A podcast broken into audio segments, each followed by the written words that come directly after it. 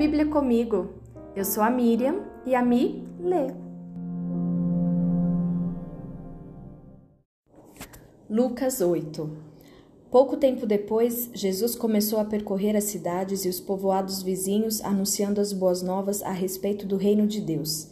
Iam com ele os doze e também algumas mulheres que tinham sido curadas de espíritos impuros e enfermidades. Entre elas estava Maria Madalena, de quem ele havia expulsado sete demônios, Joana, esposa de Cusa, administrador de Herodes, Susana e muitas outras que contribuíam com seus próprios recursos para o sustento de Jesus e seus discípulos. Certo dia, uma grande multidão, vinda de várias cidades, juntou-se para ouvir Jesus e ele lhes contou uma parábola.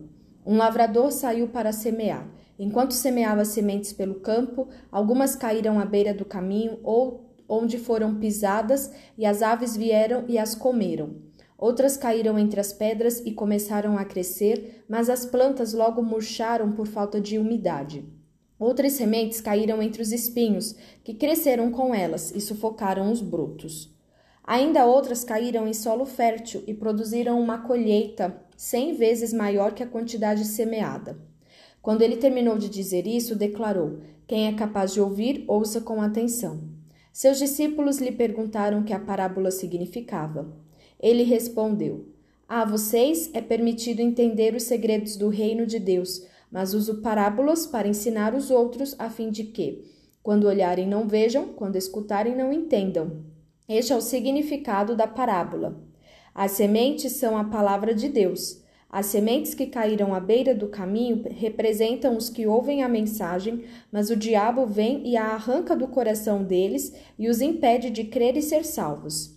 As sementes no solo rochoso representam os que ouvem a mensagem e a recebem com alegria. Uma vez, porém, que não têm raízes profundas, creem apenas por um tempo e depois desanimam quando enfrentam provações. As que caíram entre os espinhos representam outros que ouvem a mensagem, mas logo ela é sufocada pelas preocupações, riquezas e prazeres desta vida, de modo que nunca amadurecem. E as que caíram em solo fértil representam os que, com coração bom e receptivo, ouvem a mensagem, a aceitam e, com paciência, produzem uma grande colheita. Não faz sentido acender uma lâmpada e depois cobri-la com uma vasilha ou escondê-la debaixo da cama. Pelo contrário, ela é colocada num pedestal de onde sua luz pode ser vista pelos que entram na casa. Da mesma forma, tudo o que está escondido será revelado, e tudo o que está oculto virá à luz e será conhecido por todos. Portanto, ouçam com atenção, pois aos que têm, mais lhes será dado mas do que não tem, até o que pensa ter lhe será tomado. Então a mãe e os irmãos de Jesus foram vê-lo, mas não conseguiram chegar até ele por causa da multidão. Alguém disse a Jesus: Sua mãe e seus irmãos estão lá fora e querem vê-lo. Jesus respondeu: Minha mãe e meus irmãos são aqueles que ouvem a palavra de Deus e a praticam. Certo dia, Jesus disse a seus discípulos: Vamos para o outro lado do mar. Assim, entraram num barco e partiram. Durante a travessia, Jesus caiu no sono. Logo, porém, veio sobre o mar uma forte tempestade. O barco começou a se encher de água, colocando-os em grande perigo. Os discípulos foram acordá-lo, clamando: Mestre, mestre, vamos morrer! Quando Jesus despertou, repreendeu o vento e as ondas violentas. A tempestade parou e tudo se acalmou. Então ele lhes perguntou: Onde está a sua fé? Admirados e temerosos, os discípulos diziam entre si: quem é este homem? Quando ele ordena, até os ventos e o mar lhe obedecem. Então chegaram à região dos Gadarenos, do outro lado do mar da Galileia. Quando Jesus desembarcou, um homem possuído por demônios veio ao seu encontro. Fazia muito tempo que ele não tinha casa nem roupas e vivia num cemitério fora da cidade. Assim que Jesus, assim que viu Jesus, gritou e caiu diante dele.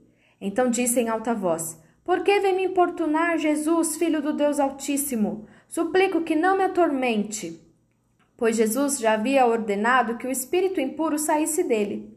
Esse espírito tinha dominado o homem em várias ocasiões. Mesmo quando era colocado sob guarda, com os pés e as mãos acorrentados, ele quebrava as correntes e, sob controle do demônio, corria para o deserto.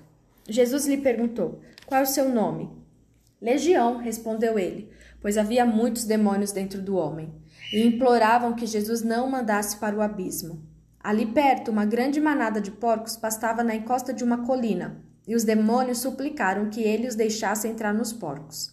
Jesus lhes deu permissão. Os demônios saíram do homem e entraram nos porcos, e toda a manada se atirou pela encosta íngreme para dentro do mar e se afogou. Quando os que cuidavam dos porcos viram isso, fugiram para uma cidade próxima e para seus arredores espalhando a notícia. O povo correu para ver o que havia ocorrido. Uma multidão se juntou ao redor de Jesus e eles viram o homem que havia sido liberto dos demônios. Estava sentado aos pés de Jesus, vestido e em perfeito juízo, e todos tiveram medo. Os que presenciaram os acontecimentos contaram aos demais como o homem possuído por demônios tinha sido curado. Todo o povo da região dos Gadarenos suplicou que Jesus fosse embora, pois ficaram muito assustados. Então ele voltou ao barco e partiu. O homem que tinha sido liberto dos demônios suplicou para ir com ele, mas Jesus o mandou para casa, dizendo: Volte para sua família e conte a eles tudo o que Deus fez por você. E o homem foi pela cidade inteira, anunciando tudo o que Jesus tinha feito por ele. Do outro lado do mar, as multidões receberam Jesus com alegria, pois o estavam esperando. Então um homem chamado Jairo, um dos líderes da sinagoga local, veio e se prostrou aos pés de Jesus, suplicando que ele fosse à sua casa. Sua única filha, de cerca de 12 anos, estava à beira da morte. Jesus o acompanhou, cercado pela multidão. Uma mulher no meio do povo sofria havia 12 anos de uma hemorragia, sem encontrar cura. Ela se aproximou por trás de Jesus e tocou na borda de seu manto. No mesmo instante, a hemorragia parou. Quem tocou em mim? perguntou Jesus. Todos negaram, e Pedro disse: Mestre, a multidão toda se aperta em volta do Senhor. Jesus, no entanto, disse: Alguém certamente tocou em mim, pois senti que de mim saiu o poder. Quando a mulher percebeu que não poderia permanecer despercebida, começou a tremer e caiu de joelhos diante dele. Todos a ouviram explicar por que havia tocado nele e como havia sido curada de imediato. Então ele disse: Filha, sua fé a curou, vá em paz.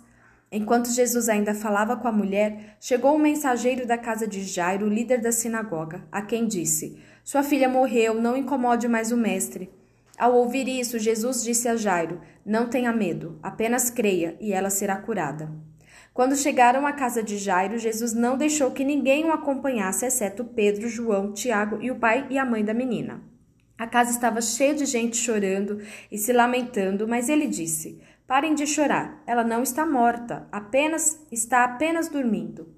A multidão riu dele, pois todos sabiam que ela havia morrido. Então Jesus a tomou pela mão e disse em voz alta: Menina, levante-se.